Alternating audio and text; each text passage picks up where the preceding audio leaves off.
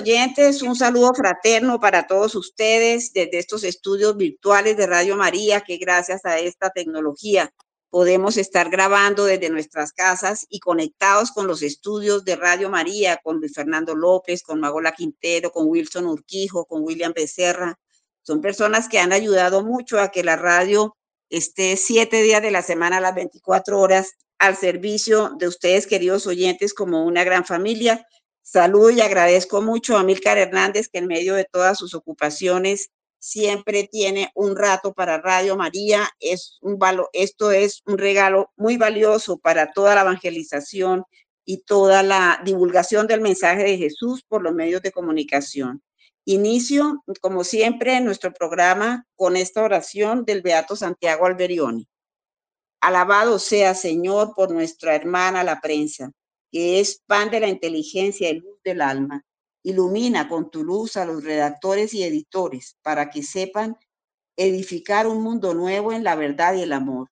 Te alabamos, Señor, por los periodistas del mundo, las agencias de noticias, los dibujantes de cómics, los pintores de las vallas publicitarias. Gloria a ti, Señor, por nuestro hermano el cine. Te pedimos que sea guía de buenos caminos, maestro de justicia, amigo de la verdad. Alabado sea, Señor, por nuestra hermana la radio, que camina como el viento y hace tan pequeña la tierra. Alabado sea, Señor, por nuestra hermana la televisión, esta cátedra que se dicta y se pone en el rincón más escondido de la casa. Que sea una maestra que jamás deforme la conciencia, que no se atreva jamás a dar lecciones de odio e inmoralidad.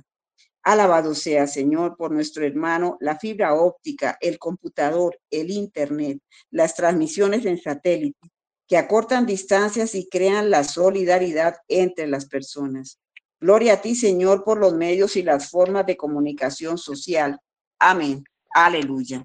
Linda oración escrita por el beato Santiago Alberioni que está tan relacionado con la fundación y con los, el uso de los medios de comunicación en todos los estamentos de la iglesia y que en estos momentos en que ya se ha empezado el sínodo, la sinodalidad, cobra tanta importancia y a lo que el Papa se está refiriendo en el día de hoy. Doy en este momento la bienvenida y saludo con mucha gratitud a Amílcar Hernández por su generosidad y su tiempo para Radio María. Bienvenido, Amílcar. Alida Becerra, muy cordial saludo para ti, para todos los oyentes. Muy feliz de encontrarme aquí en Radio María, Caleidoscopio, el programa de la Iglesia y los medios de comunicación, para compartir un poco sobre lo que es la realidad de la comunicación en Colombia y el mundo. Muy emocionado me encuentro yo con nuestro nuevo cardenal. Muy feliz de que el Colegio Cardenalicio cuente con Monseñor Luis José Rueda en ese grupo selecto de príncipes de la iglesia. Muy emotiva la ceremonia, transmitida por, como siempre, impecable por el Vaticano. Impecable transmisión. Siempre lo hemos dicho aquí, manejar 30, 40 cámaras simultáneamente, eso es un trabajo que nadie lo dimensiona, mi querida Lida. Nos toca dimensionarlo aquí en Caleidoscopio, el programa de la iglesia y los medios de comunicación. De manera pues que no, el sínodo de la sinodalidad. Eso parece un trabalenguas, ¿no? El sínodo sobre la sinodalidad. A ver si uno lo puede decir rápidamente para no equivocarse. De manera pues que eh, ese encuentro de obispos de un mes que va a ser trascendental para la iglesia. Va a ser trascendental. Muchos hablan de muchas propuestas renovadoras, de muchas iniciativas que van a acercar más al mundo de la iglesia, pero en particular, bueno, tenemos un grupo de 21 nuevos cardenales. Alida, son 200, eh, casi 50 cardenales en el mundo, casi 250 cardenales en el mundo. Son cerca de 140 cardenales menores de 80 años. Es decir, serán 140 cardenales los encargados de asistir al encuentro cuando así lo decide el Señor para suceder a Francisco, a famoso cónclave, donde solamente entran los cardenales menores de 80 años. Pero con los cardenales mayores el colegio suma cerca de 250 prelados. Eso es una cifra importantísima porque Los cardenales son los asesores del Papa en todo el mundo, son los asesores del sumo pontífice, de ahí salen eh, los secretarios que son como los ministros del Papa. Y bueno, ese trabajo grande por todo el mundo, pues se desprende de ese grupo selecto de amigos que recibió el sábado el capelo. Interesante ver eh, el nuevo solideo rojo. Eh, Luis José cambió su solideo rosado por solideo rojo, su capelo rojo, y el momento en que el Papa le entrega primero el anillo, luego le entrega el birrete rojo, se lo coloca en su cabeza, y luego le entrega la acreditación, el diploma de cardenal. Bueno, eso fue una ceremonia verdaderamente imponente, como todas las ceremonias que se hacen desde el Vaticano. De manera pues que comienzo expresando eso, mi querida Lida. Muy bien, Amílcar, yo creo que tienes toda la razón. Yo he pensado el privilegio y la bendición que le ha tocado a Monseñor Luis José Rueda Primero, ser elegido arzobispo de Bogotá. Supe cuando fue elegido arzobispo que esto tenía mucho que ver por su intervención a favor de la paz, siendo arzobispo de Popayán en el Cauca, un departamento convulsionado por el conflicto armado, por las protestas con violencia, y él tuvo un papel fundamental siendo arzobispo de Popayán. Eso parece que fue uno de los argumentos más importantes para que la conferencia episcopal y para que viniera él de arzobispo de Bogotá. ¿Y qué nos encontramos? Nos encontramos con un hombre humilde, sencillo, al acceso de todos. Me ha tocado estar en algunas reuniones en donde él ha asistido de manera presencial y es totalmente asequible a la gente. Yo diría que demasiado asequible porque es un arzobispo, un hombre muy sencillo, muy humilde en opinión, de un sacerdote muy cercano de la parroquia donde yo vivo. La sencillez y la humildad es impresionante. Y ahora tiene la bendición de que en esta designación de cardenal, porque los cardenales son obispos, digamos que eh, ser cardenal es una, eh, es una distinción honorífica dentro de que básicamente ellos son unos obispos. El arzobispo, por supuesto, es un obispo. Entonces, eh, ha tenido la bendición, por supuesto, de ya recibir su eh, ser cardenal por parte del Papa Francisco, pero con una particularidad, Milcar, que me parece a mí toda una bendición. Y es que de una y derecho le tocó vivir el sínodo, de, el sínodo, como ustedes saben, queridos oyentes, para que se defina los documentos del sínodo, es un sínodo en dos años. Este documento que sale después del 29 de octubre, cuando termina esta primera etapa del Sínodo 2023, será consultado a nivel mundial con toda la comunidad y por supuesto conferencias episcopales, por supuesto. El año entrante, ya consultado el documento que sale a final de octubre, el año entrante el documento ya es en firme las conclusiones del sínodo de la sinodalidad. Esa apertura que Francisco ha hecho porque él sabe que son parte de la iglesia todos los hijos de Dios y que se encuentran en distintas condiciones, muchos de ellos, y viven en condiciones diferentes, incluso proclaman palabras que son muchas veces contrarias al Evangelio de Jesús. Y yo digo a Milcar, yo para este sínodo regreso a la Sagrada Escritura, regreso a mi Antiguo Testamento, a mi, al Nuevo Testamento, a las cartas de los hechos de los apóstoles y del y hasta el último libro del Apocalipsis. O sea, para mí eso no se puede cambiar. La palabra de Jesús y lo que se considera la Sagrada Escritura, para mí es el gran tronco alrededor del cual el sínodo tiene que estar discutiendo en esta época que estamos viviendo, en donde tantos conceptos han cambiado y tantas miradas han cambiado sobre los niños, sobre la familia, sobre las parejas que han fracasado en su matrimonio y que quieren llevar una vida ordenada. Tantas cosas. Eh, yo he visto en el instrumento un laboris, Amilcar, que nos, eh, nos repasaron muy oportunamente aquí en la parroquia San Ambrosio en Bogotá. Son temas controversiales los que va a discutir el Sino. Y allá está nuestro cardenal. Luis José Rueda tiene la bendición yo digo que son los más jovencitos dentro de todo este colegio de cardenales que nos cuenta Milcar, que son 140. Estos son los más, los más jóvenes en cuanto a su ser cardenales. pero es una bendición para Luis José Rueda en este momento recién recibido su, su como digo yo, su nombramiento, su designación de cardenal, meterse en este sínodo, oír las voces de la iglesia, esto es una bendición.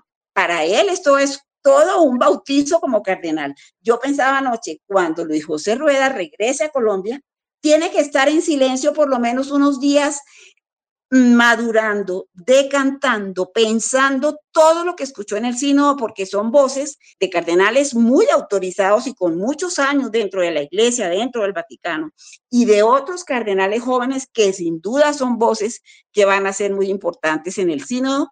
Encontré un pronunciamiento del Papa Francisco que me ha encantado porque tiene que ver directamente con los medios de comunicación en este sínodo y lo quería traer a colación porque me ha parecido tan oportuno haberlo encontrado, porque es un pronunciamiento publicado por Vatican News, o sea, es totalmente oficial del Papa dirigido a los medios de comunicación.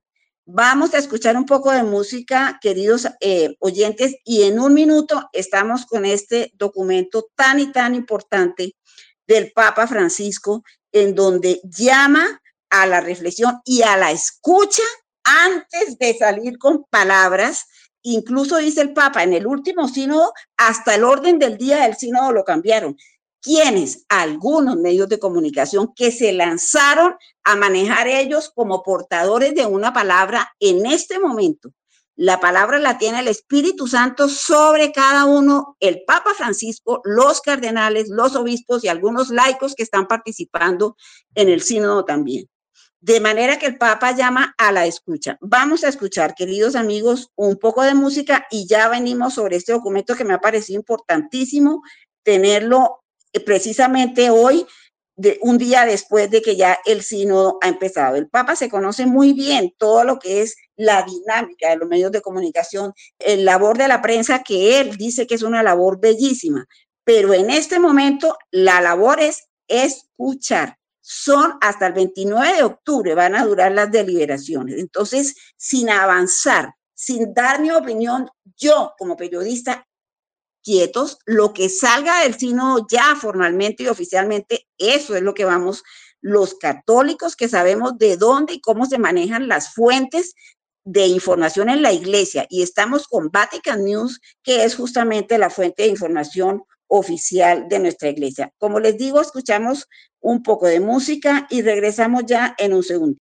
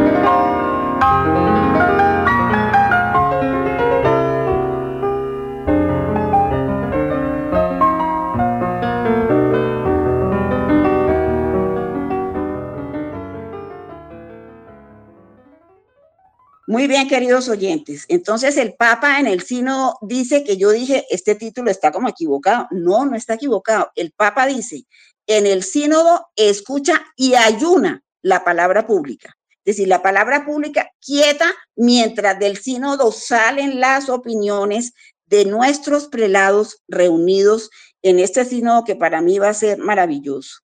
Entonces, Francisco abre la primera congregación general del sínodo. Es la decimosexta asamblea general del sínodo. No es la primera vez que hacemos un sínodo, por supuesto que no. Y ya en los otros sínodos, Francisco sabe cómo los medios de comunicación manejaron los temas y cómo hasta el orden del día lo cambiaron. Entonces, aquí el Papa lo dice y lo dice a través de, de su fuente que es Vatican News. Entonces dice, en la Congregación General del Sínodo sobre la sinodalidad, recordó a todos los participantes reunidos en el aula Pablo VI que la asamblea no es un parlamento ni un encuentro entre amigos. Entonces, en la información es del periodista Salvatore Cernuncio de Ciudad del Vaticano.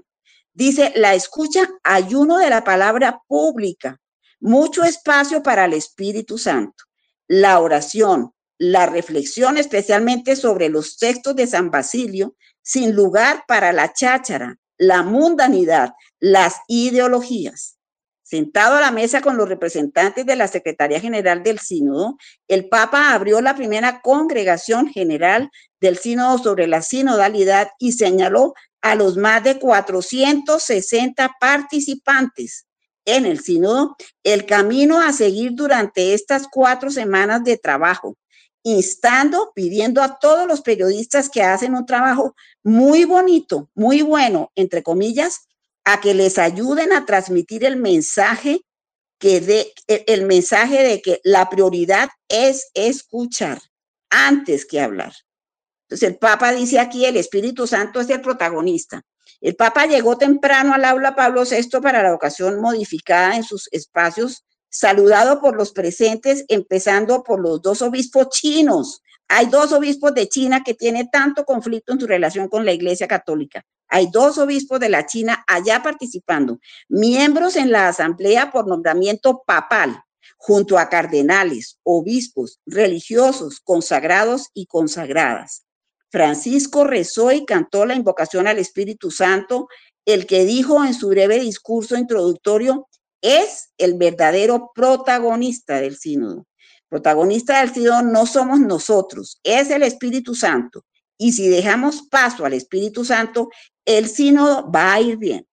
Dice el Papa, no a la charlatanería, una enfermedad frecuente, y precisamente para no entristecer al espíritu que se desanima con palabras vacías, palabras mundanas, el Papa vuelve a advertir contra la charlatanería, un hábito humano pero no bueno, una enfermedad muy frecuente entre nosotros y común en la iglesia también.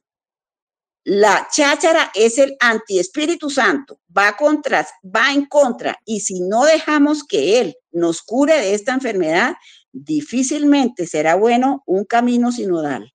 Al menos aquí, si no estás de acuerdo con lo que dice ese obispo o lo que dice esa monja o ese laico de ahí, díselo a la cara, dice el Papa, es decir, buscarlo y decírselo a él. Para eso es un sínodo, para decir la verdad, no la cháchara, no por debajo de la mesa, dice el Papa. No manejar verdades por debajo de la mesa, suposiciones, especulaciones por debajo de la mesa.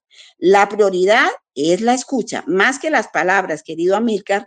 La preocupación del Papa es que durante el sínodo se dé espacio a la escucha existe la prioridad de la escucha, dice, y debemos dar un mensaje y esto a los operadores de prensa, a los periodistas que hacen un trabajo muy bello, muy bueno, pero debemos dar precisamente una comunicación que sea reflejo de esta vida en el Espíritu Santo. Hace falta un ascetismo, es decir, una ayunar, y dijo, perdón por hablar así a los periodistas cuando se refiere a ascetismo, una vida, una vida, una vida en donde no le doy rienda suelta a mis impulsos, sino que me aguanto. Pero un cierto ayuno de la palabra pública, para custodiar esto y lo que se publique que sea en este ambiente, dice el Papa Milcar. Algunos dirán, lo están diciendo, que los obispos tienen miedo y por eso no quieren que los periodistas digan. Ya lo están diciendo quiénes, la prensa. No, el trabajo de los periodistas es muy importante, pero hay que ayudarles a decir esto. Este ir en el espíritu. Y el mensaje a los periodistas, dice Francisco, recuerda cómo la controversia y la presión de los medios de comunicación en sínodos anteriores se superponían a las discusiones en el aula máxima, a menudo incluso dirigiendo el orden del día, la, misma, la misma prensa. Cuando hubo el sínodo sobre la familia, dice el Papa Francisco, estaba la opinión pública hecha por los mundanos de nosotros, que era dar la comunión a los divorciados. Y así entramos en el sínodo. Cuando hubo el sínodo para la, para la Amazonía, estaba la opinión pública, la presión que era hacer los, y él le llama aquí los viri probati. ¿Entramos con esta presión o no? Eso lo sintió el Papa cuando entró en el sínodo de la Amazonía. Ahora, dice el Papa, se especula sobre este sínodo, pero ¿qué harán? Quizá el sacerdocio, las mujeres. No sé, estas cosas las dicen fuera, ¿no? Y dicen tantas veces que los obispos tienen miedo de comunicar lo que está sucediendo. Por eso el pontífice se dirigió directamente a los comunicadores, pidiéndoles que hagan bien su función con justicia, que la iglesia y las personas de buena voluntad, Amílcar querido, los otros dirán lo que quieran, comprendan que también en la iglesia existe la prioridad de la escucha, transmitan esto, es muy importante.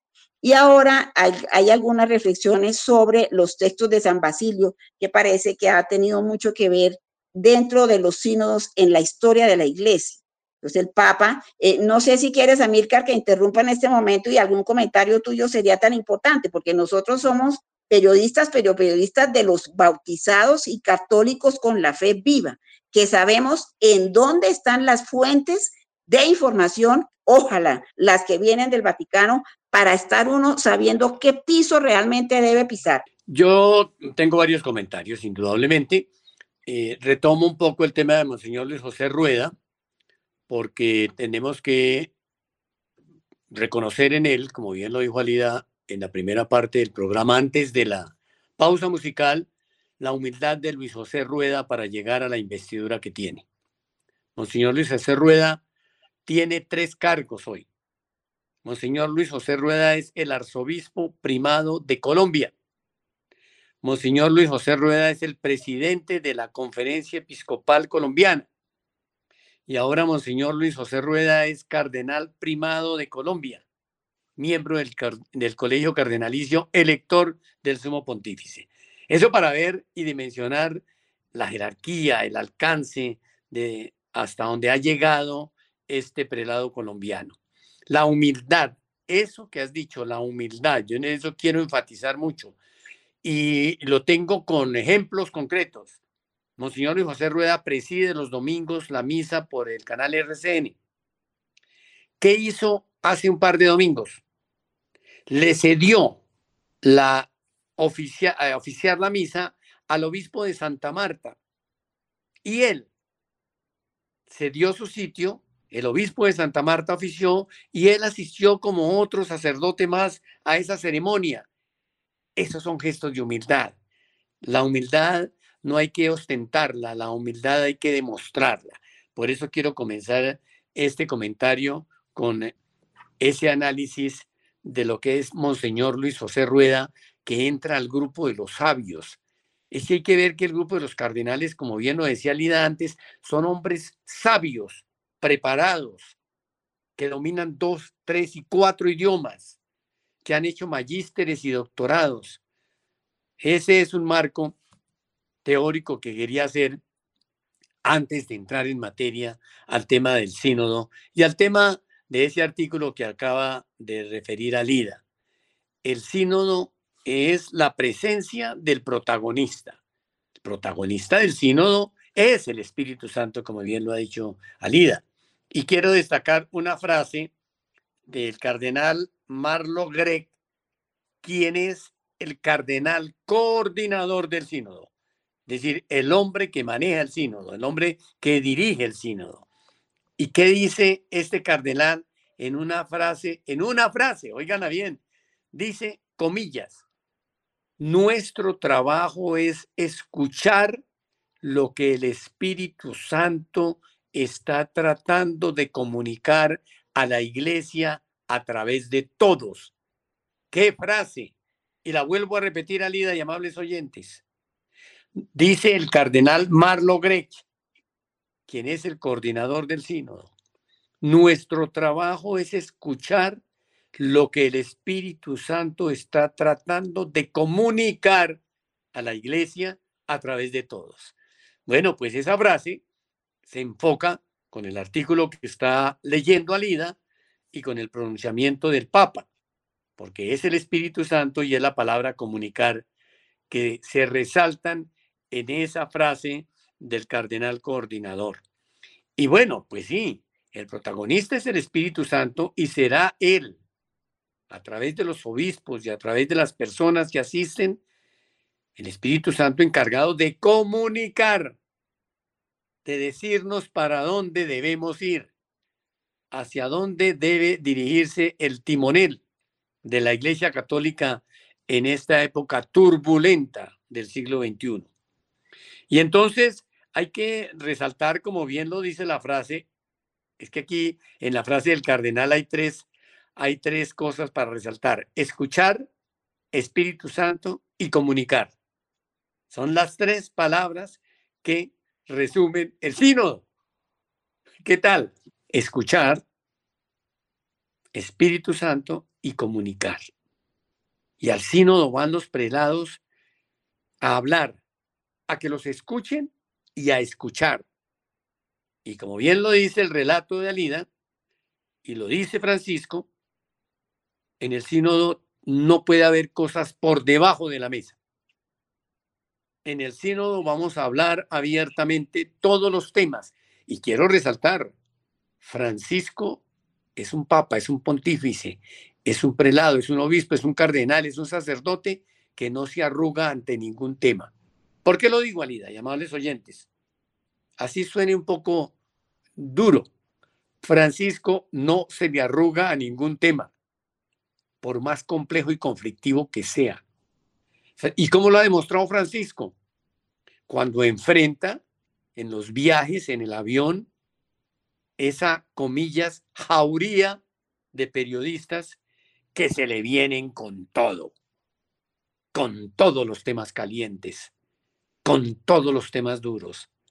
Y Francisco ahí, sin arrugarse.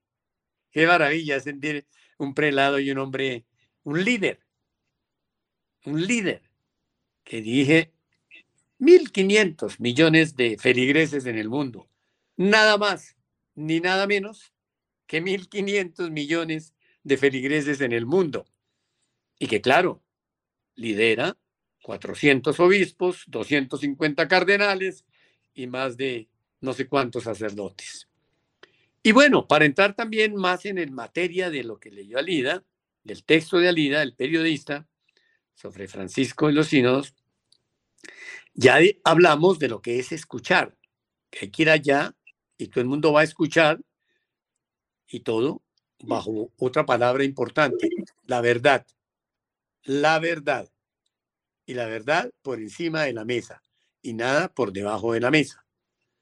Pero quiero agregar ahora dos palabras que son domésticas, dos palabras que son interesantes de analizar, amables oyentes, y que nos hacen sentir el sínodo más cerca.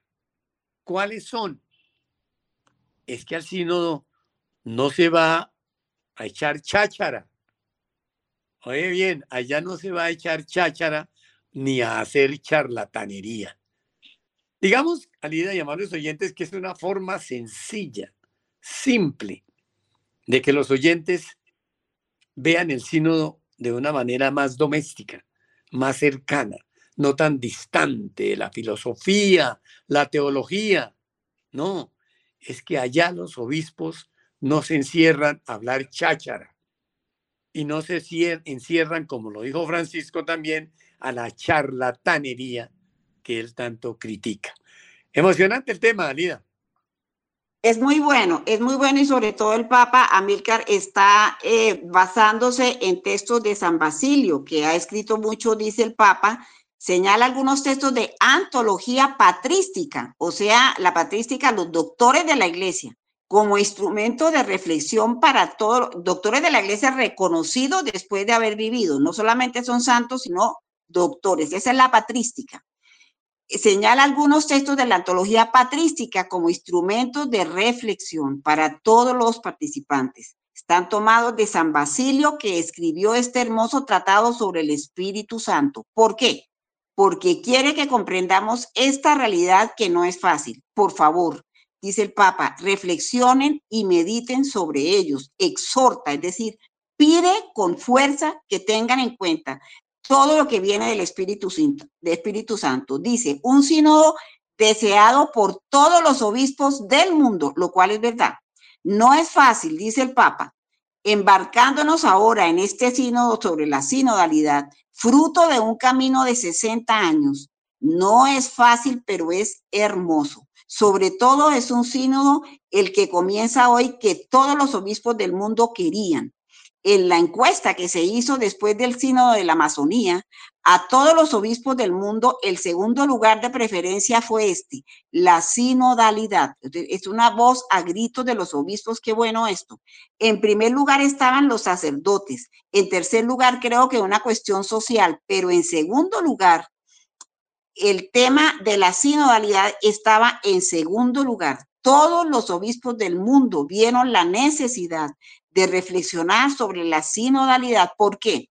Porque, ¿qué es la sinodalidad? Caminar juntos, caminar en consensos, Amílcar, caminar en acuerdos, porque un obispo puede tomar la palabra, pero ahí tiene que mirarse en el sínodo qué acuerdo y qué consenso hay por parte de los demás obispos para declarar en esto estamos de acuerdo y por supuesto los que votan, que solamente son algunos, los que votan van tomando esa decisión. Dice, dice, todos los obispos del mundo vieron la necesidad de reflexionar sobre la sinodalidad. ¿Por qué?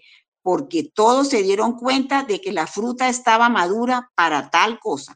No es una reunión parlamentaria tampoco. Así lo pueden ver, digamos, los que son eh, apasionados de la democracia. Así que con este espíritu Comencemos a trabajar hoy, afirmó el Papa, recordando de nuevo, como hizo hoy en su homilía durante la misa en la Plaza de San Pedro, que muchos tuvimos oportunidad de ver gracias a los medios, que el sínodo no es un parlamento, es otra cosa que el sínodo no es una reunión de amigos para resolver algunas cosas del momento o dar opiniones, es otra cosa el sínodo. Si hay otros caminos por intereses humanos, personales, ideológicos en medio de nosotros, no será un sínodo, será una reunión más parlamentaria que es otra cosa. El sínodo es un camino que hace el Espíritu Santo. De manera, Milka, que me ha parecido como tan, tan apropiado para este caleidoscopio, para ti, para mí, que nos preocupa tanto las posiciones y las posiciones tan serias de tantos hombres sabios que están reunidos en el sínodo y cuando ve uno un manejo trivial, superficial en algún medio. Queridos oyentes, nosotros tenemos una fuente de información de primer orden que es Vatican News. De aquí estamos leyendo esta información, estas palabras del Papa Francisco sobre el sínodo. ¿Qué es el sínodo? Caminar juntos. Caminar juntos, ¿quiénes? Los hijos del Creador, los hijos de Dios, porque el sínodo, por supuesto que atañe a los 1.500 millones de, de, seres en el mundo, que son los que están bautizados, pero el sínodo le va, va a ir mucho más allá. Esta iglesia que empezó a regresar nuevamente a sus caminos a Milcar desde la elección de Francisco como papa, esta iglesia abre sus puertas para reflexionar sobre aquellos mensajes que Jesucristo, el Hijo de Dios, trajo, que compartió, que enseñó, que dio ejemplo él mismo. Y sobre esa figura del Hijo de Dios, para mí es lo más sabio atenernos mucho a los evangelios y a la Sagrada Escritura. De ahí la iglesia tiene que respetar esa es palabra, esa Sagrada Escritura, Milcar, que como vimos hace poco en la fiesta de San Jerónimo, que tradujo del, hebreo al latín y que hizo que la Sagrada Escritura llegara a todos estos pueblos occidentales gracias a la traducción de la Biblia de San Jerónimo. Esa es nuestra palabra, esa es nuestra base, queridos oyentes. Cuando tengamos alguna duda sobre lo que están comentando los medios, la televisión, la prensa, nosotros conocemos la Sagrada Escritura, conocemos los evangelios, conocemos las palabras de Jesús en el evangelio. De manera que con esa mirada, con esa mirada, y sabes qué, Amílcar, con una presencia indiscutible de la Santísima Virgen. Qué bueno que los temas que tienen que ver con la Santísima Virgen no, son, no forman parte del sínodo. No, ella está por encima de todo eso. Como decía José Kenton, fundador del movimiento de Schoenstatt, la Virgen tiene voz y voto en el Consejo de la Santísima Trinidad. La Virgen es la primera y es la unión entre lo sobrenatural y lo natural que somos nosotros, porque ella fue una mujer escogida de la comunidad para engendrar ella al Hijo de Dios. Entonces, ella une lo sobrenatural con lo natural.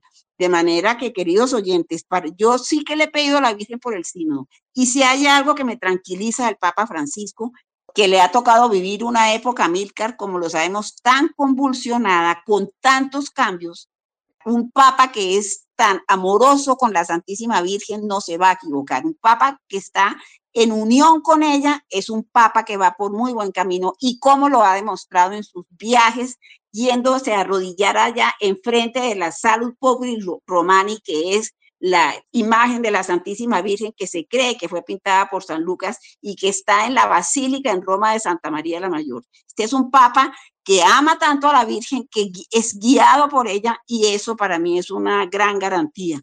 Querido Amílcar, yo le he pedido muchísimo a ella por el sínodo, que ella sea el centro, que ella cuide ese sínodo, como cuida la obra de su hijo, como cuida la obra de la Santísima Trinidad.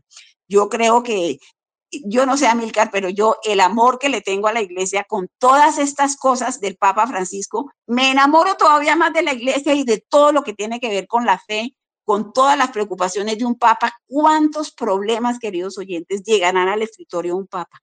¿De cuántas cosas se enterarán, incluso políticas, se enterará un, pontífice? Y el Papa Francisco definitivamente un hombre de avanzada, como dice Amílcar muy inteligentemente, un hombre que no le tiene miedo a ningún tema. Vengan para acá. esto se abrió, las ruedas de prensa en los aviones, en los viajes papales a partir del pontificado de Francisco. Un hombre abierto a los periodistas, abierto a la prensa y sabe perfectamente quién es quién en cuanto a la sabiduría de la iglesia y quiénes son los periodistas y quiénes son los medios de comunicación. También quería señalar una cosa bien importante. ¿Por qué? Porque estamos en caleidoscopio.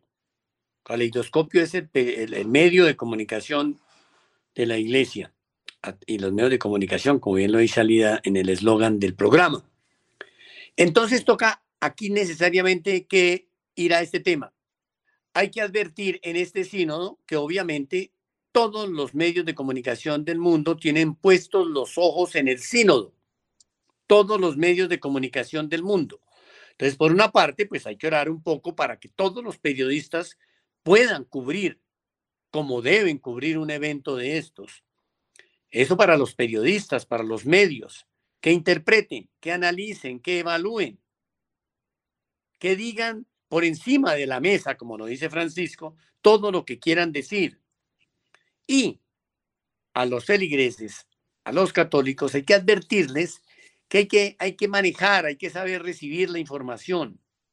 Primero, como bien lo dice Alida, de las fuentes oficiales, pero también de los distintos medios de comunicación que van a estar cubriendo el sínodo, cada uno, cada medio y cada periodista haciendo interpretaciones y entrevistando obispos y entrevistando prelados, de manera pues que eso puede generar mucho ruido, eh, mucha desorientación, y entonces es ahí donde tenemos la obligación alida de reorientar, de ayudar a los oyentes, de ayudar a los católicos a saber recibir información a saber evaluar y seleccionar la información, a conocer dónde puede estar las noticias falsas o dónde puede haber interpretaciones malintencionadas. De manera pues que advirtiendo eso, también quiero para información de los oyentes señalarles lo siguiente, que el Sínodo de los Obispos es un eh, organismo consultivo que fue creado por el Papa Pablo VI en el Concilio Vaticano II para pedir a obispos de todo el mundo que participen en el gobierno de la Iglesia, aconsejando al Papa sobre asuntos de interés para la Iglesia Universal. Por eso puede hablarse de democratización del manejo de la Iglesia. Etimológicamente, la palabra sínodo se deriva de los términos griegos sin, juntos, y odos, camino, y expresa la idea de caminar juntos. Qué interesante la definición. Sínodo, pues, es una palabra de uso muy antiguo en el cristianismo para significar una reunión o una asamblea deliberativa de eclesiásticos. Eso para que los oyentes tengan un poquito de contexto sobre lo que es el sínodo y para que, como les advierto, los periodistas se iluminen para que informen objetivamente y las personas que consumen medios sepan seleccionar, analizar y evaluar lo que van a recibir de los medios de comunicación de todo el mundo y en particular de las fuentes oficiales del Vaticano durante este próximo mes. Muy bien, Amílcar. No tengo más sino agradecer al Espíritu Santo por su presencia con Amílcar Hernández hoy, con estos documentos que hemos recibido tan oportunos, por esta canalización de cómo es la actitud de un periodista católico frente al sino. Ya no me queda más sino insistir, queridos oyentes, como siempre, en esa maternidad espiritual y hagámoslo por todos los medios de comunicación, los periodistas que están cubriendo la información sobre el sino. Unimos nuestra oración por Luis José Rueda cardenal de Colombia, quien de primerazo le tocó la participación en el sínodo, por lo cual es una gran bendición y una experiencia que para él va a ser, yo digo que este fue el bautizo de Luis José Rueda, porque no solamente recibió su designación de cardenal, sino que también va a vivir todo el sínodo. Esto es una maravilla, queridos oyentes. De manera que insisto en esta maternidad espiritual por un periodista, por un comunicador, si queremos continuar, vean, no perdemos el tiempo. Orar por los periodistas y los comunicadores con nombre propio es fundamental. Yo le doy gracias al Espíritu Santo por escogernos. Con Amílcar, ni mucho menos somos los mejores, no, solamente queremos hacer un trabajo que esté en la voluntad del Señor, que sean como las palabras que Él hubiera querido hacer llegar. Con toda la humildad lo digo, porque uno, por supuesto, en la palabra también se equivoca. No, que esto, que, los periodistas del mundo en su trabajo hagan lo que es la voluntad de Dios y dejen actuar al Espíritu Santo para que sea la escucha, como dice el Papa Francisco, lo que prime en esta etapa del sínodo, que son las deliberaciones, porque luego el 29 de octubre ya vendrá la elaboración del documento del sínodo, que como les dijimos en un principio, vendrá para consulta de toda la comunidad eh, eh, en, las jerarquías y en las instancias, por ejemplo, esto vendrá a la conferencia episcopal, que es la voz oficial de los obispos en cada país y de los obispos nuestros en Colombia. De manera que pidamos por el sínodo, unámonos con el Santo Rosario delante de la Virgen para que ella, ella interceda por tantas personas que pueden ser escuchadas en el sínodo o por tantos obispos que son voceros de sus comunidades a quienes ellos representan allá en el sínodo. Es algo muy hermoso. Queridos oyentes, le damos gracias al Espíritu Santo por escogernos. Como digo nuevamente, no somos los mejores para nada, solamente queremos hacer la voluntad de Dios con este programa Caleidoscopio. Y también agradecerle al Padre Germán por abrirnos la puerta, al Padre Ciro, que también ayuda tanto al Padre Germán y que tiene tanta y tanta responsabilidad en, eh, con la administración y la coordinación de Radio María, mientras el Padre Germán atiende asuntos que son verdaderamente importantes.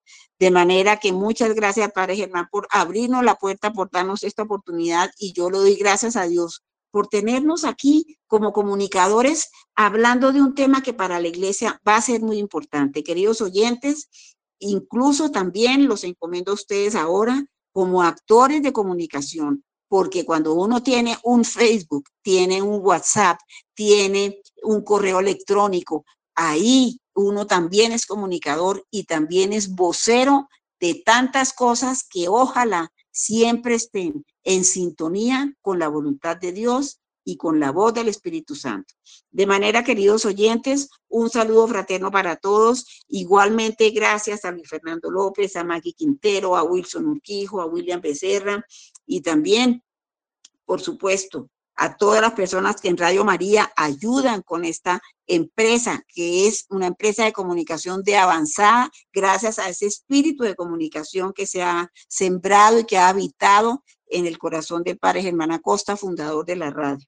De manera, queridos oyentes, un saludo fraterno y estaremos, por supuesto, muy atentos a todo el desarrollo del sínodo y muy, muy en oración por nuestro cardenal Luis José Rueda, que tan joven le ha tocado no solamente ser cardenal, sino ahora protagonista en el sínodo de la sinodalidad que responde a la frase caminar juntos. Hasta la próxima, queridos oyentes.